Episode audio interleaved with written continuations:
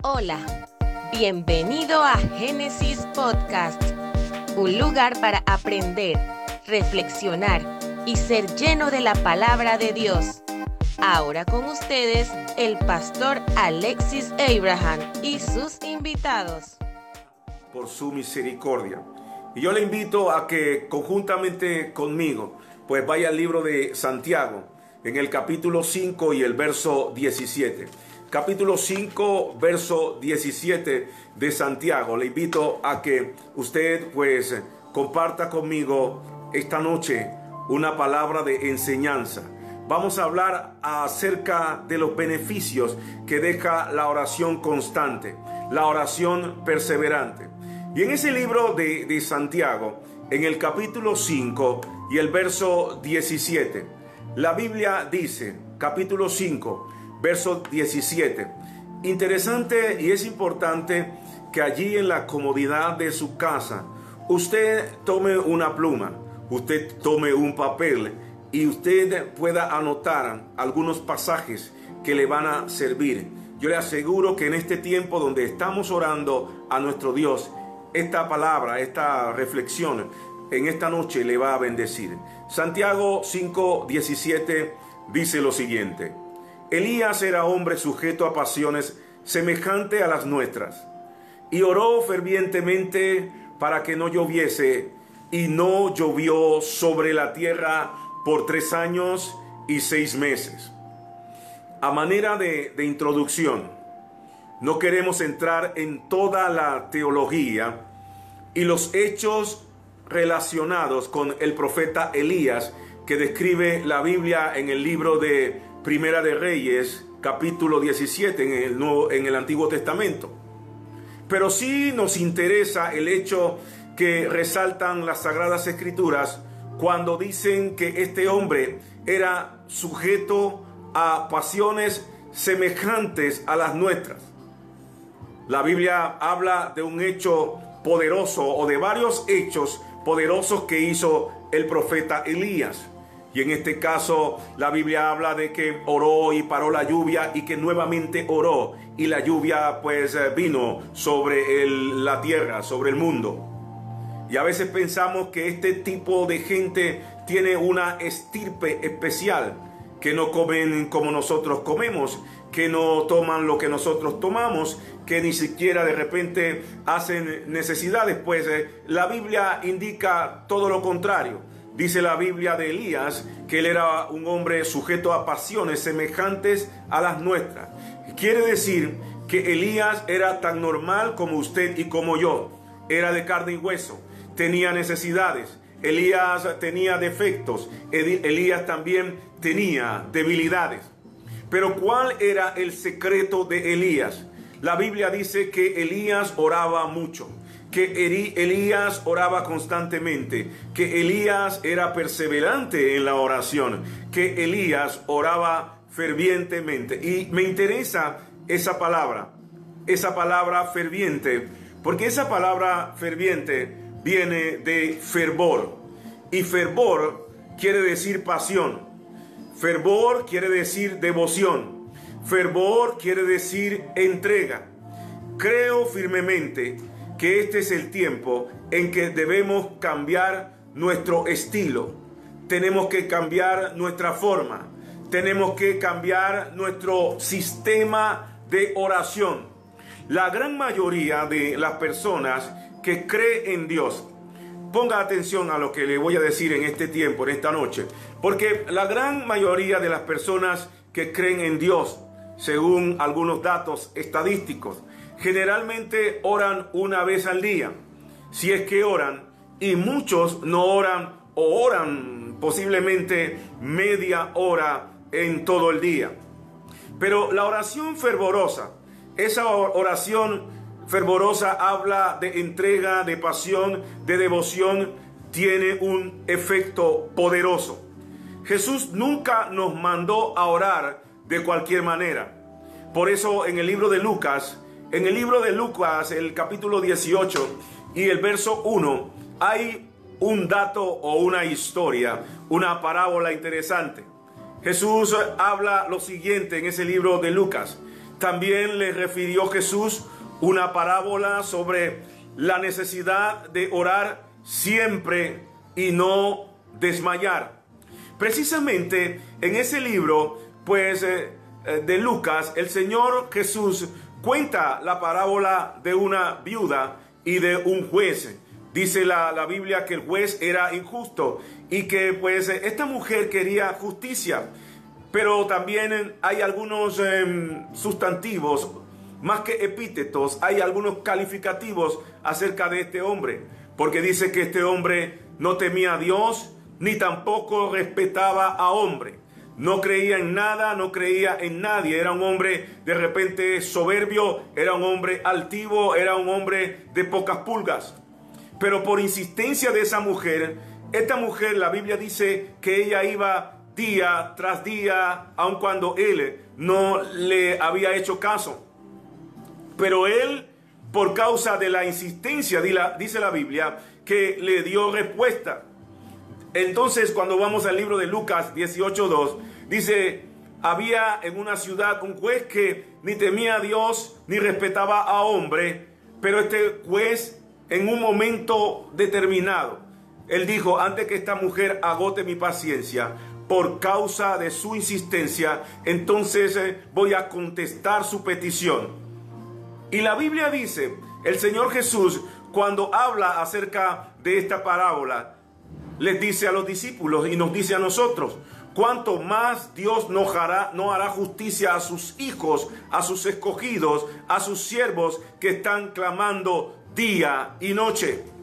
Por eso cuando en una ocasión la Biblia habla de Daniel, cuando Daniel fue tirado al foso de los leones por causa de un edicto para no adorar a Dios, Daniel salió ileso. Dice la Biblia que Daniel no sufrió daño. Dice la, Biblia que en Daniel no se halló ninguna lesión en su cuerpo. ¿Sabe por qué? ¿Cuál fue el ingrediente para eso? ¿Qué fue lo que usó pues eh, Daniel para que los leones en el foso no lo mordieran, no lo aruñaran, no lo comieran? ¿Tenía algún producto especial? ¿Tenía algún aceite especial? No, él no tenía nada de eso. El ingrediente para eso es que Daniel se postraba tres veces al día a orar a su Dios. Eso se llama devoción. Eso se llama pasión. Eso se llama fervor. Eso se llama perseverancia. Y usted y yo necesitamos tener esa pasión, ese fervor, esa perseverancia. Pablo, cuando le escribe a los efesios, les dice que en el día malo tomen la armadura de Dios para que puedan resistir y cuando todo acabe, entonces eh, eh, se van a mantener firmes. Y cuando habla de la armadura, le dice que esa armadura, la fe es parte de esa armadura. le dice, hagan uso de la fe, lean mucho la palabra, crean al Evangelio. Entre los elementos más poderosos, él estaba hablando de la fe, de la palabra de Dios y de pues el evangelio de compartir las buenas nuevas y, y, estar sometidos a oír la palabra en todo tiempo pero sobre todo les dice, para que eso tenga fuerza, poder y efectividad, oren en todo tiempo, oren todo lo que puedan. Dice eh, entonces, eh, hablando el mismo Pablo a los Efesios y de una manera más literal, como dice la Biblia, y contundente, orando en todo tiempo, con toda oración orando en todo tiempo con toda oración y súplica en el Espíritu y velando en ello con toda perseverancia y súplica por todos los santos. Habla de orar en el Espíritu, habla de orar con toda súplica, pero también habla de ser perseverantes. Dios quiere, amado hermano, amigo que en esta noche nos ve a través de esta plataforma, Dios quiere transmitir algo a nosotros en este tiempo. Él quiere levantar hombres y mujeres para tener comunión. Esto debe ser interesante para usted y preste atención a lo que voy a decir en este momento. Hoy muchos estamos haciendo la oración de la desesperación. Hoy muchos estamos haciendo la oración salvavidas. Hoy muchos estamos haciendo la oración apagafuego. Hoy muchos estamos haciendo la oración de conveniencia. Y la verdad es que Dios contesta a quienes tienen comunión con Él. Por eso en una ocasión el salmista en el Salmo 25, él hace una declaración. Él dice, la comunión íntima de Jehová es con los que le temen y a ellos hará conocer su pacto. Un hombre de Dios muy famoso, un gran evangelista llamado John Wesley, dijo en una ocasión, y para mí eso es contundente y bien importante e interesante, él dijo, Dios no hace nada si no es en respuesta a una oración. Y eso es cierto. Es por eso que la oración no es una opción para los creyentes. La oración es una necesidad y debería ser una obligación, un valor en nuestras vidas. Tiene que serlo. Si oramos, el cielo no puede intervenir. Si no oramos, si no oramos, el cielo no puede intervenir en los asuntos de este mundo. Cuando oramos nos hacemos socios con Dios y entonces Dios actúa de una manera sobrenatural. Ahora yo quiero aclarar una cosa. Dios puede hacer lo que Él desea en el cielo. Dios es soberano. Él hace como quiere, donde quiere y a la hora que quiere. Y Dios puede hacer lo que desea en el cielo y aquí también pero le ha placido, Dios le ha, le ha gustado o le ha placido usar seres con faltas, con defectos, gente débil, personas que se equivocan como usted y como yo. Y en toda la creación, Dios siempre ha utilizado hombres para llevar a cabo sus planes. Por eso hablaba de que Dios hace sociedad con nosotros. Usted y yo somos socios con Dios para que Dios eh, intervenga. Siempre ha, sido su voluntad, porque Él lo ha deseado así, usar a hombres para pues eh, hacer cosas grandes aquí en este mundo. Por ejemplo, para rescatar a la humanidad del diluvio, utilizó a Noé. Cuando Dios eh, quería crear una nación, levantó a un hombre llamado Abraham. Cuando quiso guiar al pueblo de Israel por el desierto, usó a otro hombre llamado Moisés para derrotar y, pues conquistar Jericó, usó a otro hombre llamado Josué. Y para salvar al mundo, el mismo Dios se hizo hombre y vino a este mundo, a esta tierra, para salvarnos y redimirnos de condenación eterna a todos y cada uno de nosotros. Por eso dice Juan 3:16, porque de tal manera amó Dios al mundo que ha dado a su Hijo unigénito para que todo aquel que en él cree no se pierda, mas tenga vida eterna. Y contrario a lo que muchos de repente están diciendo, están pensando, ¿por qué Dios está permitiendo todas estas cosas? ¿Por qué Dios esto? ¿Y por qué Dios es aquello? Dios es bueno. La Biblia dice que Él nos hizo y no nosotros a nosotros mismos. Quiere decir que Él puede prescindir de nosotros en el momento que le dé la gana. Además, lo que estamos viendo son eh, una cantidad, pero bien fuerte y grande de muertes, de multiplicación de gente que está muriendo en un mismo tiempo. Sin embargo, cada día de nuestras vidas hay gente que muere. Y no es una justificación, pero es una realidad. La Biblia pues eh, dice que el mismo Dios se hizo hombre, porque a través de los hombres Dios actúa de manera poderosa. Por eso Pablo escribe en Filipenses 2.7, sino que se despojó a sí mismo. ¿Quién? Dios, tomando forma de siervo hecho semejante a los hombres y vino a este mundo a morir por usted en la cruz y por mí en la cruz del Calvario porque nos ama. Dios es bueno, Dios es amor y Dios nos ha escogido para que seamos colaboradores suyos mediante la oración constante y perseverante.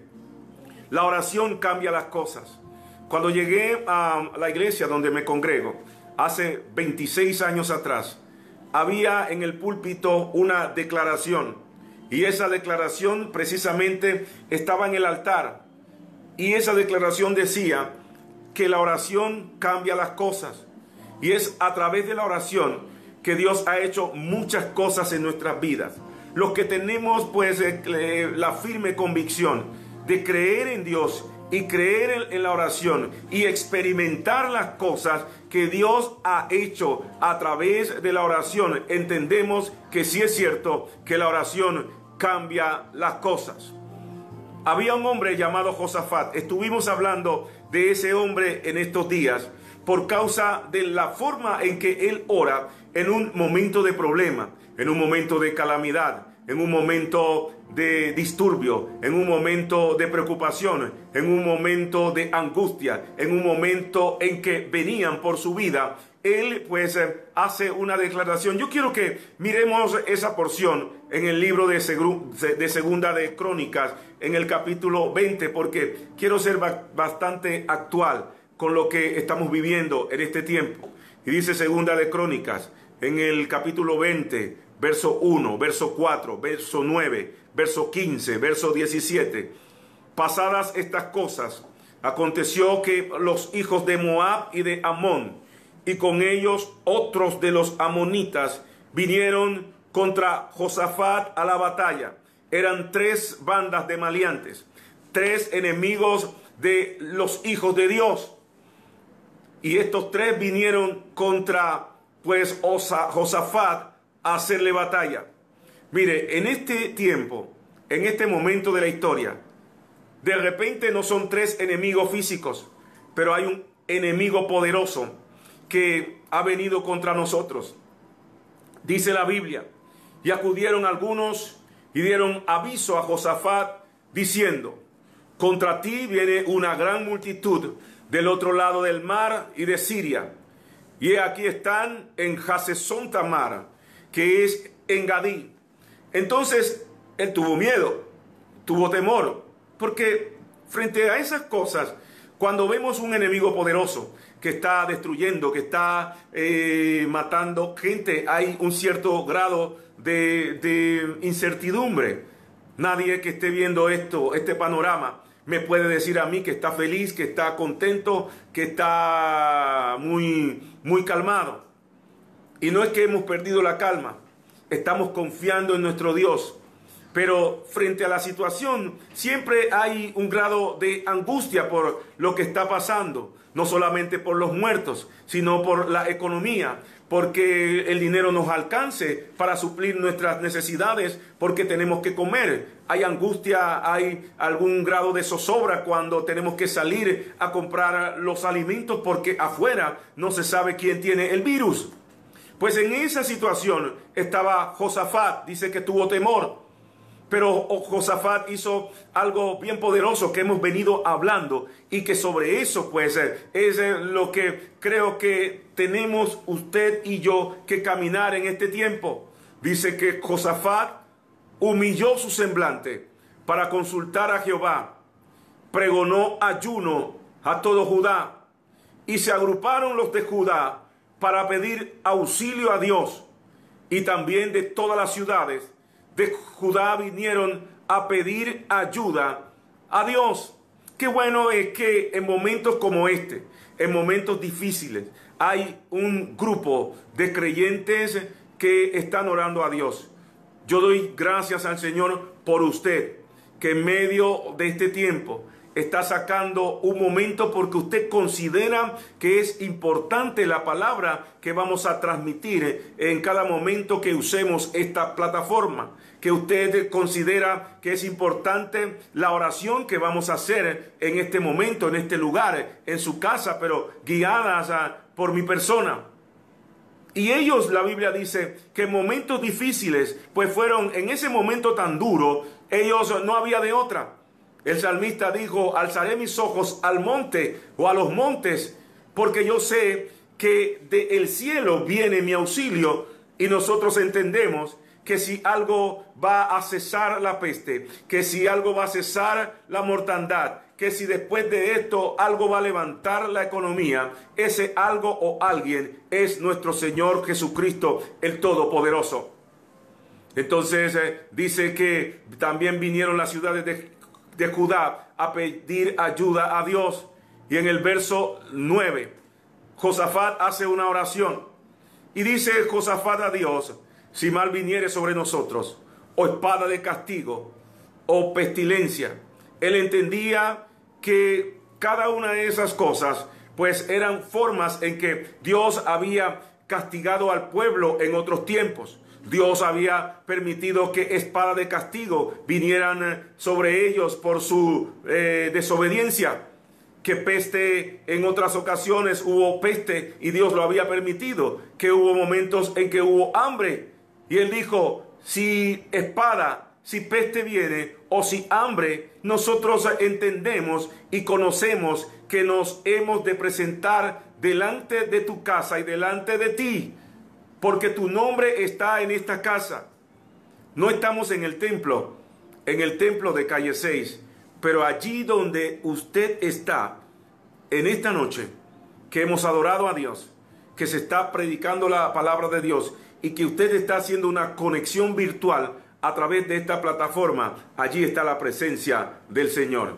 Creemos que Dios está con nosotros y Josafat dice, a causa de tus tribulaciones, de nuestras tribulaciones, perdón, clamaremos a ti y tú nos oirás y salvarás.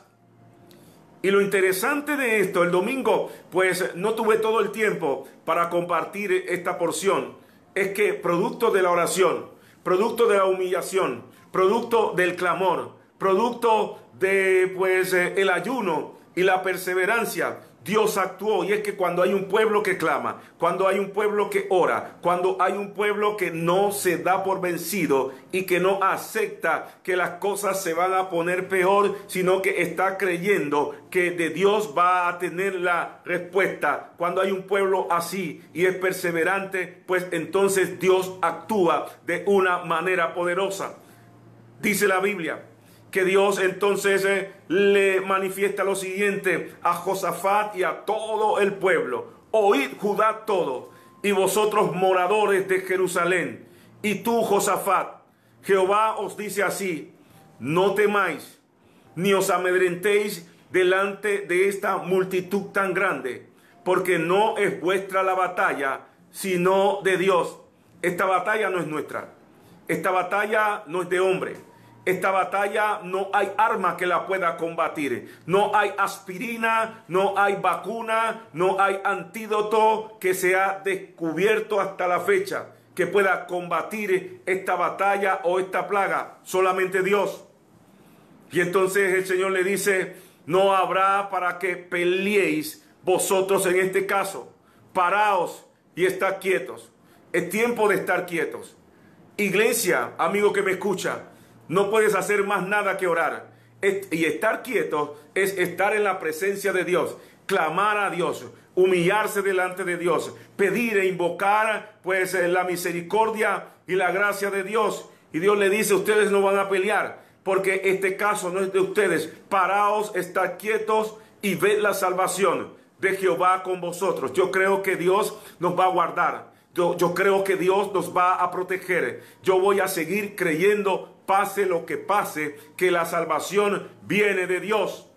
Y el Señor le dice, oh Judá y Jerusalén, no temáis ni desmayéis. Yo no sé si usted está viendo tantas noticias.